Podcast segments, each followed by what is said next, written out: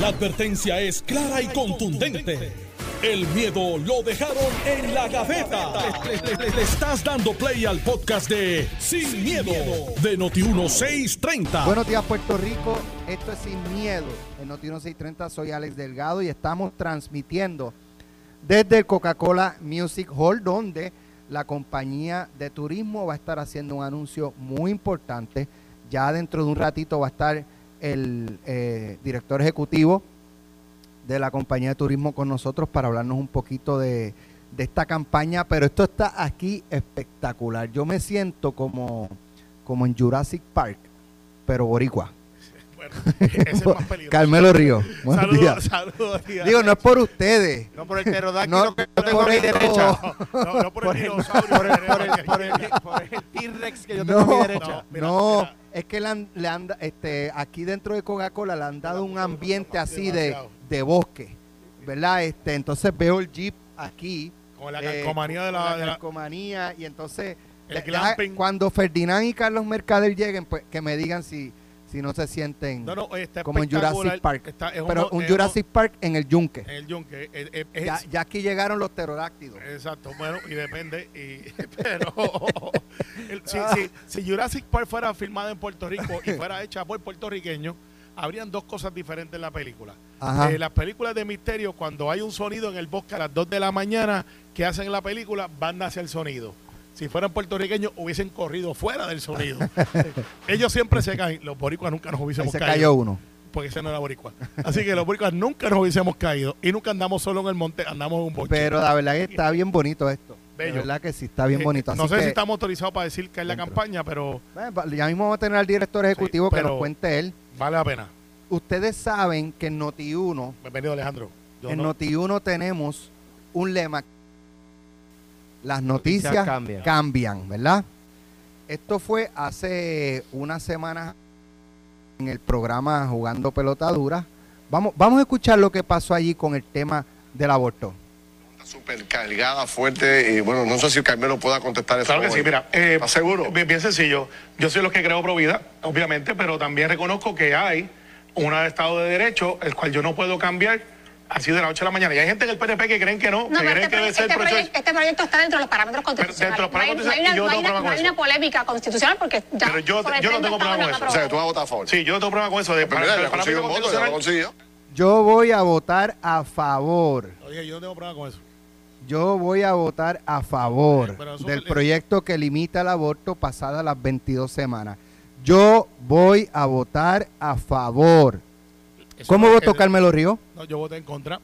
Y, y- pero eso no es lo que dice la grabación. Las La noticias la- cambian. Las la- noticias grabación- cambian en la cualquier grabación es momento. Digo, yo no tengo problema con eso. Ahora bien, hay gente que ha, ha planteado esto como si esto es la posición del PNP por mi posición como secretario. Y yo he dicho que el PNP es un partido conservador. Y ayer hubo un debate fuera del hemiciclo si éramos conservadores o no. De los 10 senadores, 9 votaron a favor del proyecto. Así que si fuéramos a sumar cuál es la posición institucional basada en los votos de mayoría, pues el PNP como institución, eh, que no lo veo así, by the way, pues hubiese sido conservador. Algunos dicen, ah, pues ahora Carmelo votó en contra. Y les voy a explicarle la primera vez que voy a hablar de esto. En el día de hoy no he querido dar entrevista y lo quería hacer aquí primero. Pero déjame preguntarte, ¿hubo eh, caucus antes de la votación? no lo hubo. No lo O hubo. sea, estos estaban al libre albedrío. Bueno, es que este es un proyecto que es de libre albedrío, porque cada cual tiene que asumir su responsabilidad. Entonces el proyecto, primero que nada, tenía miles de efectos. Hasta el último momento trataron que, para que estemos claros, porque aquí todo habla de la palabra aborto y tú del saque, si lees el proyecto, dice está a favor o en contra, porque ese es el ser humano, así somos. Eh, tú estás a favor o en contra. ¿Quién quiere matar a un bebé? Nadie. Nadie. Eso, eso no es. Pero vamos a hablar del proyecto. El proyecto tenía hasta el último minuto de que si tú no querías tener el bebé, te podían, entonces, ah, no lo quieres tener, pasaron las 22 semanas, pues entonces tienes la opción de que te induzcan el parto. Eso es cesárea. Eso no es, que te induzcan el parto para, para, que no puedas abortar el bebé. Ah, si el bebé viene con una, que esto fue, y les voy a servir con esto, esto fue lo que realmente me movió. Yo tengo staffers en mi oficina, casi todas son mujeres. Algunas republicanas, otras demócratas. Pero soy papá de una nena de 24 años. Yo no tengo la capacidad de gestar, ¿sabes? No tengo. No estoy equipado para eso. Y yo le pregunté a los que realmente se afectan con esto, a las mujeres. Le pregunté, republicanas y demócratas, y hablé con mi hija. Y le dije, ok, ¿qué tú crees de esto? Y me dice, ¿por qué ustedes tienen que decirnos a nosotras lo que hacer con nuestro cuerpo? Eso es un planteamiento bien poderoso. Entonces yo digo, ok, el estado de, re- de hoy, de ley, ¿permite el aborto? Sí. El estado de hoy, la legislación que se aprobó ayer, cambia drásticamente lo que hoy tenemos que protege vida, pero también protege la dignidad de la mujer? La contestación es que no. ¿Qué fue lo que terminó en el proyecto? A última hora, la enmienda Villafañe, que le votó a favor al proyecto y que es por lo general liberal, ah, vamos a eliminar la parte de que si hay una gestación inducida, eh, por ejemplo, una gestación, no, si es una gestación y tú no quieres tenerlo y ya pasó las 22 semanas, pues para no abortar, que te pueden inducir este el parto. Entonces está la de violación. Ah, que si por violación eh, tú no podías abortarlo después de las 22, entonces se pusieron unas enmiendas. Al final del día, no era un hecho si ponían enmiendas o no ponían enmiendas. Yo, yo respondo por mí, no puedo hablar por el PNP ni por ninguno de los compañeros y compañeros. Esto es un hecho de la dignidad del ser humano.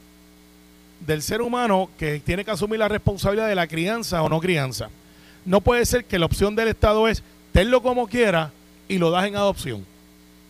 No puede ser porque eso no me corresponde a mí como legislador. Si aquí el proceso de adopción corriera como debe correr, ha mejorado. eh, pero pero, Ah, pero, Alex, los procesos siguen siendo ok, perfecto. bien complicados. Pero más allá del proceso de adopción, vamos, Claro. vamos a la dignidad del ser humano. A la vida de, de ese- de esa persona que, cree, que yo creo que tiene vida desde que está el naciturus ahí. Eh, o sea, ¿qué, qué hacemos con ese bebé que está en creación y que si lo dejamos en el curso normal de la vida pudiera tener vida una vez se desprende del cordón umbilical? Pues es muy poderoso también ese argumento. Pero entonces, ¿qué hacemos con la, con la mujer, con su cuerpo? O sea, ¿quién soy yo para decirle a una mujer qué hacer con su cuerpo? Porque alguien piensa de que esa persona que viene con un defecto congénito, que es lo que realmente se está hablando aquí, y que pudiera sobrevivir, porque la- el proyecto dice, si viene con un, defecto congénito que no pueda sobrevivir hasta los tres meses, que es el que se llama el, el periodo neonatal, esa persona pudiera abortar en cualquier momento. El proyecto lo dice en la enmienda. Pero si viene, por ejemplo, una persona, porque para mí es una persona, que tiene un defecto congénito de las 82 que hay, clases de, de defectos congénitos o de formación, y puede vivir, pues yo le estoy diciendo a ese papá o esa mamá, tienes que tenerlo porque el Estado dice que tú tienes que tenerlo a pesar de que tú no quieras tenerlo. Ah, entonces el Estado te dice, pues eh, dalo en adopción. Chances are de que esa, esa personita, cuando nazca, quizá, ojalá encuentre a alguien que lo quiera, pero quizás no, porque viene con unos defectos eh, congénitos. Entonces dice, ah, pero si le falta un brazo, si le falta una pierna, y lo ponen a ese extremo que parecería eh, simpático para aquellos que creen eso. Pero vienen otras ochenta y pico de cosas congénitas que pueden estar ahí, que pueden sobrevivir después de los tres meses. Pero para mí, el turning point, y, lo digo como siempre lo he dicho sin miedo, es quizás porque he madurado eh, un poco y he visto las cosas diferentes. ¿Quién soy yo para decirle a una mujer dentro del proceso que ya se protege por ley? O sea, vamos a estar claros. Hoy en Puerto Rico usted puede hacer el aborto. El proyecto que se aprobó ayer en el Senado no prohíbe, no prohíbe el aborto como tal, para ser justos en el análisis. Pone unas cosas ahí que si el médico este dice que se puede hacer, pues lo puede hacer. Pero si pasan las 22 semanas, que son 5 meses, pues ahí te pone unas cortapinzas que no estaban antes. Pero si el médico dice, oye, este, pues sí lo puedes hacer porque yo creo que está ahí y tiene que documentar, tiene que tener un registro. Esto, esto también a mí me, me chocó un poco, el registro. Si tú estás buscando estadísticas, estadísticas, pues tú dices, ok, estadísticas, pues en el, el proyecto es que los médicos tienen que dar su licencia, tienen que darle este dónde se hizo, las condiciones en las que se hizo, y aunque no define que tiene que tener el nombre de la, de la madre, Sí, pero dice la firma Bueno, en el documento. sí, sí, Y hay personas que firman con su con su nombre legible, no es, no es un garabato. claro, pero entonces Así que de- sí se tiene un puede registro. identificar a la persona. Bueno, este, hay gente que te dirá que no. Eh, al final, al final, yo tomo una decisión. Si mi eh, firma es, en vez de un garabato, Alex Delgado, no, no, no me pueden identificar. Claro por Dios, claro. que sí. Pero ahora te voy a decir lo último que dentro de este análisis, para poner un poco lo político. hay gente que ve esto como un balón político. Yo creo que Rodríguez Bebe, darle el mérito que lo cabildeó, eh, hizo alianza, eh, consiguió que Tomás Rivera Chat hiciera, hiciera cautor, Dalmau eh, y otra gente. Eso es el proceso legislativo, nadie se puede molestar por eso. Eh, y pues yo creo que al final ella no aprobó el proyecto que ella quería, pero ella quería tener una victoria política, una bandera. Decir, yo aprobé esto. Porque si tú miras el proyecto es 75% wow de lo que ella quería. y si tú tienes principios como yo sé que los tiene, pues hay cosas que tú no negocias. Pero ella prefirió la bandera política de llevársela y decir aquí logré esto, mandarlo para la Cámara, pero en la Cámara mira lo que va a pasar, apúntalo hoy, pues las noticias cambian, pero la- los pronósticos son bastante certeros. Tatito lo va a coger allá, lo va a aguantar, lo va a aguantar. Y al final, cuando estemos más cerca de la elección, va a traer esa guerra santa otra vez a la Cámara, con miras a quizás aprobarlo para enviárselo al gobernador para un periodo preeleccionario, porque todos los gobernadores saben, Alejandro, Pedro, Luis, Aníbal, todo. Eso es un no-win situation. No importa cómo tú estés en esta en este issue, tienes gente a favor y tienes gente en contra. Pero Así- hasta, así- hasta cuándo tú lo puedes extender, Hasta- llevarlo. hasta- ya aprobado en el Senado. hasta el 31 de diciembre del 2024. Y Tatito, que es un animal político, en el buen sentido de la palabra, no estoy diciendo que sea un animal, por si acaso. Eh, es una persona que, que es político, es un- es una máquina Digo, lo política. dijo, que una lo es, pero político, político, político. Eso no es malo en la política. Un animal Sí, político es alguien eh, agresivo. eh, agresivo. Va a decir, ah, mira lo que tengo aquí. Y lo va a aguantar hasta el final. Y va a haber cabildo intenso. Y cuando vayamos entonces a la preelección, le van a mandar el proyecto a Pedro Pierluisi. Y no importa lo que haga Pedro, que yo no sé qué va a hacer. A lo mejor está a favor, a lo mejor está en contra. Si está en contra, pierde un sector como Ahora, quiera. Carmelo, si te está favor, pregunto, quiera. Antes de pasar a Alejandro, eh, ¿hubo algún estudio que validara que en Puerto Rico hay un problema de abortos pasadas las 22 semanas? No. Eh, de hecho, lo- la estadística que se hizo informar es que eran como 150 y pico de casos de personas que, eh, que está- Informal. i- informal, informal. Pero sabes qué, Sí, porque yo preguntaba y decía, no, no, se están dando dos". casos, se están dando y lo dejaban ahí. Sí, sí, sí, se están dando, pero no, no, Eh, no me decía, mira, se- eh, tantos aquí, tantos acá, tantos acá y aquí están los documentos. Lo porque hay que registrar. Lo lamentable de esto es que la inmensa mayoría de las personas que están opinando sobre el proyecto hoy, de un lado o del otro, no se leyeron el proyecto como quedó, porque se hicieron enmiendas al final, y cuando tú lo miras y analicen, vas a ver que tiene defectos, pero no es un asunto de defecto legislativo, esto es una bandera política de algo en lo que cree Rodríguez Bebe y otros senadores y senadoras, tienen su derecho, porque yo no, yo no haya prevalecido en la votación y sea el único PNP que votó en contra, no quiere decir que los demás, ahora yo tengo el derecho de caerles encima. Cada cual tiene que explicar su posición. Yo estoy explicando la mía. Bueno, Y, y lo estoy diciendo con un lujo de Yo- detalle, sin que mediten. eh, por ahí otros personajes que eh, diciendo, te reto un debate. Pues mire, el proyecto no es mío. Debata ahora en la Cámara, en el Senado. Yo voté con conciencia, dormí muy tranquilo. Creo que es una... Yo, eh, políticamente vamos madurando. Yo me considero conservador para muchos hechos, para otros, pues ciertamente no cualifico ya. yo imagino que el análisis de Alejandro será tan extenso como estoy contigo. Ajá. Pero quiero añadir unas una- en Muy bien, adelante, felicito a los- Alejandro. A, los 11 senadores y senadoras que le votaron en contra del proyecto.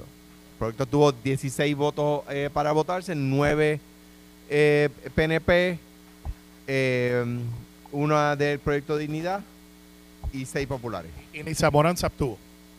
Y ni se abstuvo. Pero nada, el, el, el 11 personas reconocieron los derechos civiles de las mujeres. 16 personas no. Eh, es así de simple. Eh, como he dicho aquí en este programa muchas veces y como le dijo la hija de Carmelo a Carmelo. ¿A cuenta de qué el Estado tiene derecho a decirle a la mujer lo que hace con su cuerpo? ¿A cuenta de qué? ¿Cuál- ¿A cuenta de qué?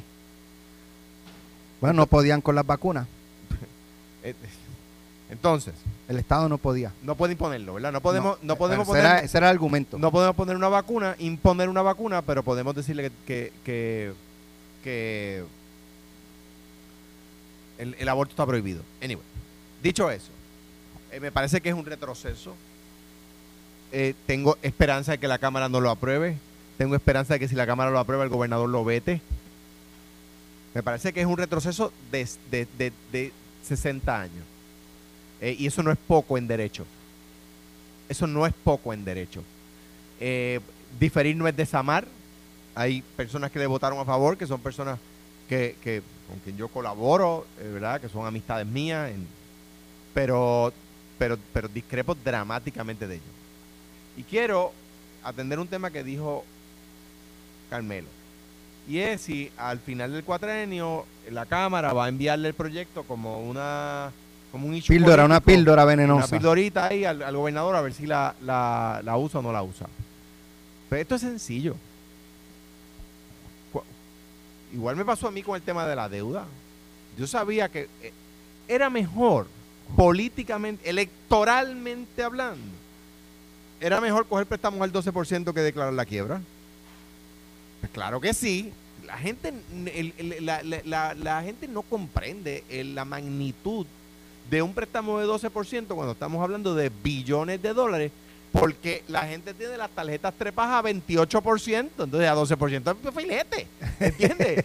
Y la- Es verdad. En cualquier similitud en su casa o en la mía. Pues es mira, a mí, a, mí, a mí me cuesta 12 pesos más mensuales el, el, el 12%. eso, Sí, pero en billones, con billones B de dólares, bueno pues claro. son millones y millones Y y, la millones financiera está al intereses. 18% y al 21%, que el gobierno le está están dando al 12 o al 11 o al 10, pues fíjate. Pues esa gente no comprende es la magnitud del problema, ¿verdad? Eh, por lo tanto, era electoralmente, era mejor coger chavos al 12% que los teníamos disponibles, que y seguir aumentando la deuda, que declarar la quiebra. Claro, pero ahí uno tiene que definir quién es uno. Y si uno puede mirar a sus hijos y a sus nietos a los ojos. Porque la, la vida de uno no termina el día que sale de Fortaleza o el día que sale del Capitolio. Ahí la vida continúa. Es más, ahí empieza a veces la vida para uno. Pues ahí el gobernador va a tener que decidir quién es él. Y yo estoy convencido de que lo vetaría. Yo estoy seguro que lo vetaría. No puedo, eh, ¿verdad?, poner palabras en la boca del gobernador porque no me lo ha dicho.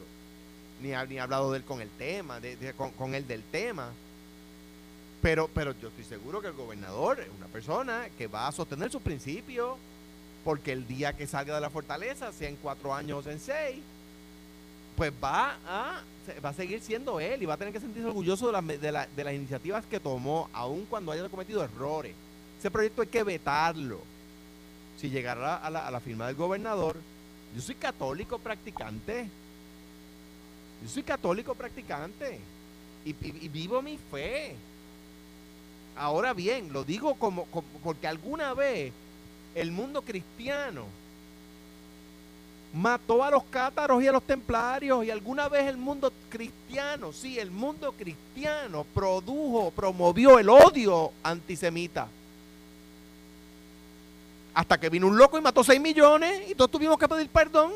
Esa es la verdad, es una verdad histórica. Esa es la verdad histórica. Estuvimos dos mil años promoviendo el odio contra, los- contra los judíos hasta que vino un, un- loco y mató 6 millones de golpes. y entonces hubo que pedir, ups, hubo que pedir perdón. Y los cátaros y los templarios y los gays. Ahora hay que pedirle perdón a los gays. Ahora la iglesia tiene que pedir perdón por, los por los pederastras. Pues, pues, ¿qué vamos a hacer? ¿Pedirle perdón a las mujeres en el día de mañana otra vez? Por haber legislado, no me refiero a la iglesia católica nada más, me refiero al mundo de la que yo soy parte, me refiero al mundo cristiano. Entonces, eh, legislar la moral, legislar la fe. Ah, miramos con estupor, nos sorprendemos, nos indignamos si al otro lado del mundo quieren legislar el Corán. Qué locos decimos. ¿Quién puede vivir ahí? Entonces empezamos los estereotipos y empiezan a hablar de esos países musulmanes, como si los musulmanes fueran todos iguales. De la misma manera que los cristianos eh, eh, white supremacy en Estados Unidos no son los cristianos. En los países musulmanes donde obligan a una mujer a taparse la cara, donde le extirpan el clítoris a una mujer para que no sienta placer en el, en el, en el acto sexual, los vemos como unos bárbaros, como unos monstruos, ¿Por qué? ¿Qué están haciendo? Legislando su fe. Pues eso pasó ayer en el Senado. Eso pasó ayer en el Senado. Legislamos la fe. Es que esa es mi fe. Hermano, su fe. Ah, no, es que eso es mi creencia. Tienes que respetarla. Sí, yo te la respeto. Vívela. Vive tu fe. No me la imponga. Es un hecho de yo decidir sobre el cuerpo tuyo, Alex. Esta, es un poco más simple, lo estoy simplificando, pero es yo decir qué tú vas a hacer con tu cuerpo. No, no, no, no está simplificándolo. Es así.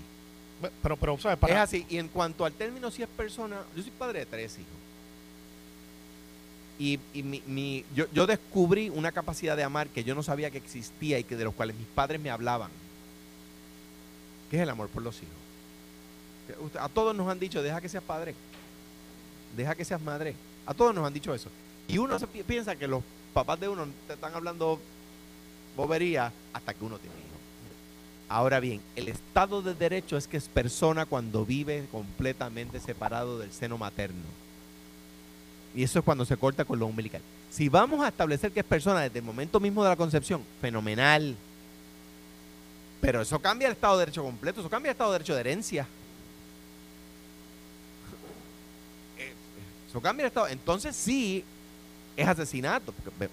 Mire, si usted lee el indictment, el, ¿cómo se llama? El pliego acusatorio de un asesinato, dice que, digamos, de un asesinato en, primer grado, que mediando premeditación, alevosía, acecho, bla, bla, bla, todo el listado de cosas, mató a fulano de tal, una persona. ¿Y por qué tiene que decir una persona? Pues claro que fulano de tal una persona. No, no, no. Tiene que decirlo, pero que para que haya asesinado, asesinato tiene que haber sido persona.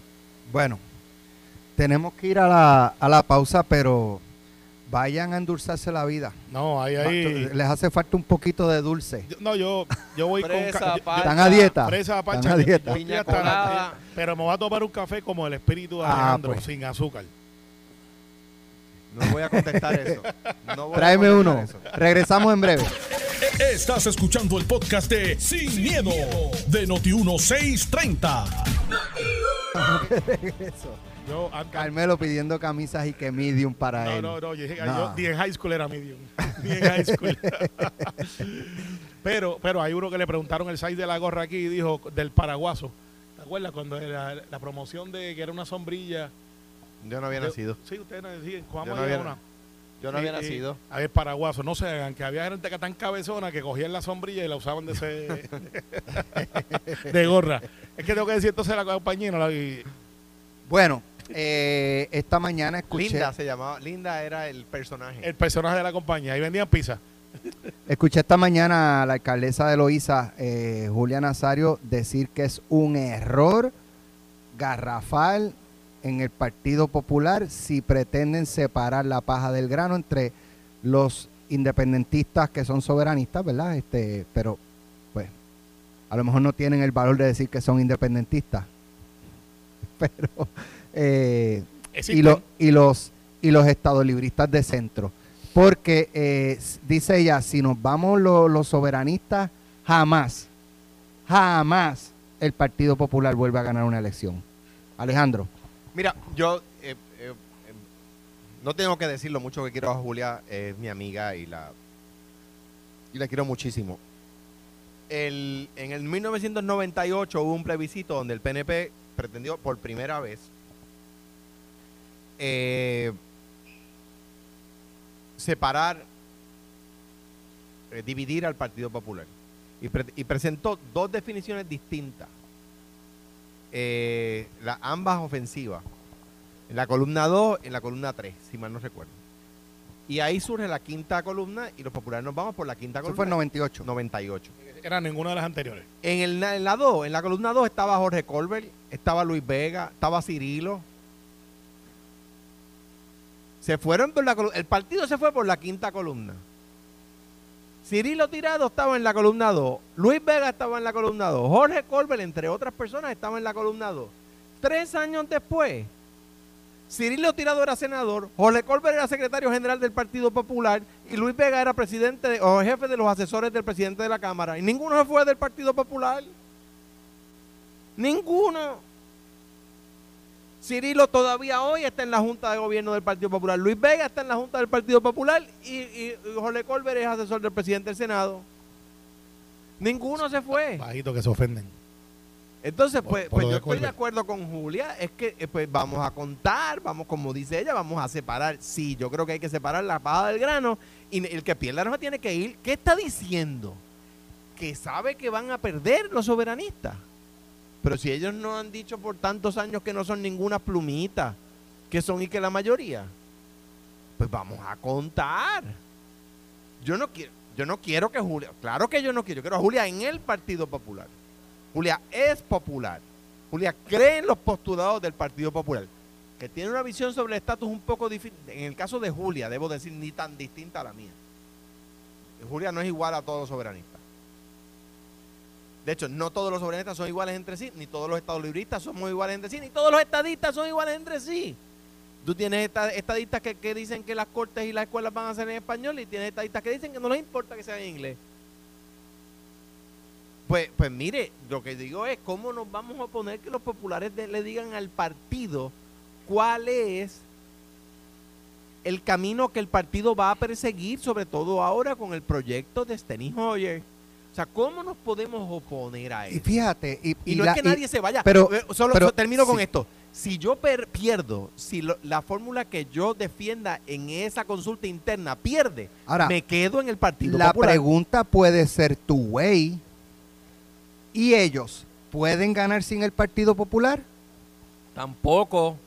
Por. Por eso no, no es tan sencillo, Por lo creo tanto- yo, como si ustedes sin nosotros son nadie y ustedes sin el partido. Mira, El, me- el mejor ejemplo es Julia. Es una- que Julia rescató Loíza. Pero lo, lo hubiese podido haber hecho con otro partido es la que no fuera... Es la combinación de los dos factores, por eso yo no quiero que se vaya ninguno de ellos. ¿no? Claro, pero ya funcionarios electos, una, una Julia Nazario, dentro de, ¿verdad? Y, y tratando de ver el, el- el macro, una Julia Nazario que lleva tres o cuatro, dos o tres términos. Este es el Dos- segundo, dos- va para el segundo. Este es el va- segundo. No, no, este el segundo y va para el tercero. está en el segundo. Si el pueblo ha estado satisfecho con ella y ella se moviera, por ejemplo, a Victoria Ciudadana, tiene grandes, grandes probabilidades de prevalecer. Yo pienso que hay alcaldes en Puerto Rico que tienen probabilidad, no tienen nada garantizado. Claro, Se les hace pero más es probabilidades. No, pero Julia no. Dentro del campo de las ganar, probabilidades. lo- eh, Julia es una, tiene probabilidades de ganar. eh, no, yo creo que es muy complicado, es cuesta arriba para cualquiera que se cambie de partido. Creo que cuesta, solo lo ha hecho uno. que fue corrió Santos el Negro independiente. Ortiz, No fue que se afilió otro Que partido. no se afilió otro partido, corrió independiente. Sí, pero espera, lo que pasa es que los casos son los casos. fue y fue en 1988. Ahora, pero, pero, ok, Alejandro, déjame, pasado. déjame preguntarte, suponiendo, ¿verdad?, que haya la primaria eh, entre el ELA desarrollado y el, la libre asociación, y agosto, está- prevalece- Está, planteado para agosto y 14. prevalece el Estado libre asociado desarrollado, Rollo autónom- autonómico. como, como lo llamen, ¿qué, ¿qué tienen que hacer esos soberanistas? Cambiar a un, en, en- ¿verdad? en términos de, de su filosofía y, lo que desean a un ELA desarrollado o pueden seguir luchando por la libre asociación dentro del Partido Popular. Voy a dar un ejemplo propio, porque es fácil hablar de los demás. Voy a dar un ejemplo propio. Cuando se propone, cuando el gobierno de Puerto Rico, el IBU, crear el IBU, era presidente de la Cámara del PNP, y Aníbal lo adopta, en las vistas, como todos los impuestos, las vistas empiezan en la Cámara. Toñito Silva presidía. Y a mí me citan como secretario de DACO. Y yo dije que era un error, que yo estaba de acuerdo con el- IVA. Esto es 2006. O sea, que la gente que venga a decir que yo propuse el IVA después de ser gobernador, no, están equivocados. Desde el 2006 me llama el secretario de Gober- Gobernación, Aníbal José Torres, a quien estimo, aprecio, quiero y le envío un abrazo donde quiera que esté. Y me dijo, la posición del gobernador es el IBU. Y yo dije, ah, pues la posición del secretario de DACO es el IBU. O sea, ya, ya, enough story. Pero, Por- mira, Porque es la política del gobernador. porque la política del gobernador. En si este caso sería la política del, del partido. partido, pues yo como popular defien- defenderé la política del partido y ¿sabes qué? Sí, porque sería un poco, si, si eso es lo que decidiera los electores del Partido Popular, pues sería como eh, afiliarse al PNP para apoyar la independencia. es que Imagínate eso tú. no es lo que apoya el PNP. Imagínate tú. Que, que- O sea, es, es un poco la analogía que quieres plantear. claro, yo, o sea, exactamente, dentro del Partido Popular lo que le vamos a decir a los populares es, ¿cuál es el derrotero del Partido Popular? ¿La libre asociación o el desarrollo del Estado libre asociado? Si los populares votan por la libre asociación, yo soy popular. y el tema del estatus, el tema de las elecciones por lo menos una vez cada cuatro años, Esa, esa es otra buena pregunta. Si gana la libre asociación yo me quedo.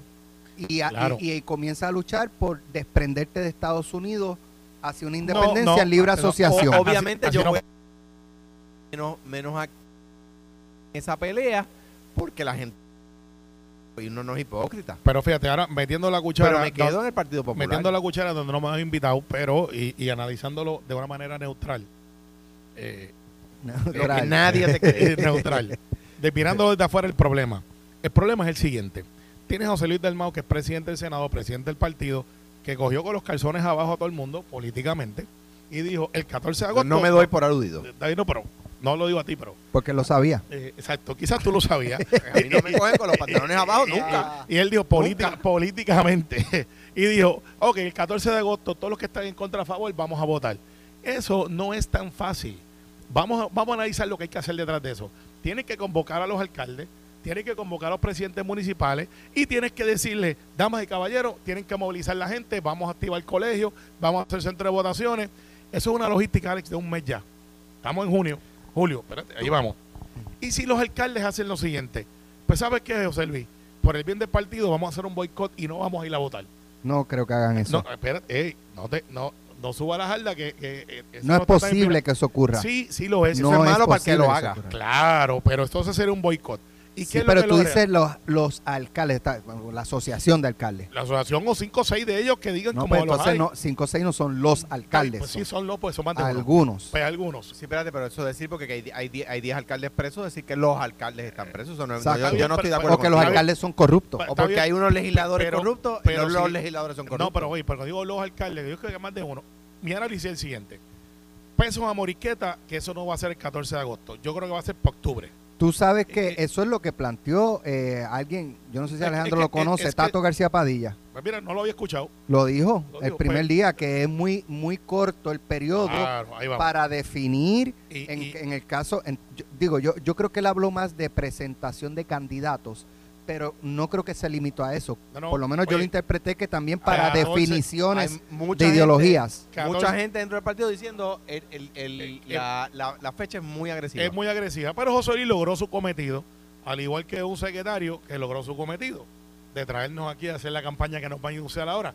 Pero en el caso de José Luis, para acabar el, el análisis, él dijo, ok, ustedes quieren contar votos, vamos a contar votos, aquí está el instrumento, vengan el que quiera. Y va a ir un montón de gente, o a lo mejor no va mucha gente. Y eso es un arma de doble filo. Así que al final del día, es un asunto popular. Yo los invito a que vayan a un retiro espiritual, escojan el de su denominación de origen y vayan allí, pero vayan sin celulares, sin armas, sin cuchillos, para que Bueno. puedan salir top vivos. Esto fue, el podcast de Sin, miedo, de Noti1630. Dale play a tu podcast favorito a través de Apple Podcasts, Spotify, Google Podcasts, Stitcher y notiuno.com.